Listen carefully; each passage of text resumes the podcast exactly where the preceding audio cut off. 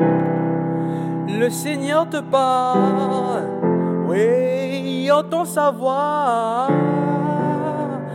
à travers la parole de ça.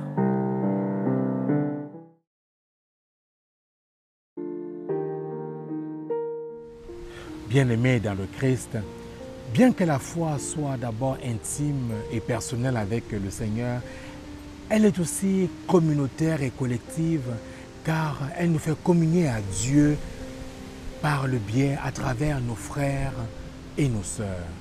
Dans l'évangile d'aujourd'hui, nous voyons que le Christ guérit le paralytique en se basant sur la foi des hommes, des personnes qui le portent. Oui, le Christ regarde cette foi communautaire.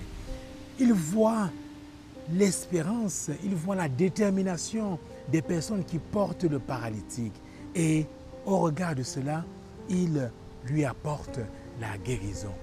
Qu'est-ce que cela nous dit? Cela nous dit que la foi en Jésus-Christ, bien qu'elle soit, elle doit être vécue personnellement, doit aussi nous amener, nous conduire, nous ouvrir aux autres. Car comme dit le Christ, là où deux ou trois sont réunis en mon nom, je suis là, je me tiens au milieu d'eux.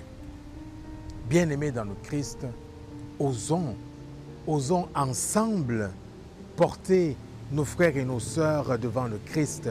Osons nous porter les uns les autres devant le Christ. Que nos communautés chrétiennes bien-aimées dans le Christ soient des communautés où on se soutient mutuellement. Que notre pays, notre province, qu'en tant que Québécois, en tant que Canadiens, qu'en tant que citoyens du monde, peu importe où nous sommes, peu importe où nous sommes établis, qu'ensemble, nous puissions vivre notre foi, une foi collective, une foi qui déplace les montagnes, car ensemble, tout est possible.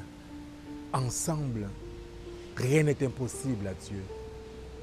Amen.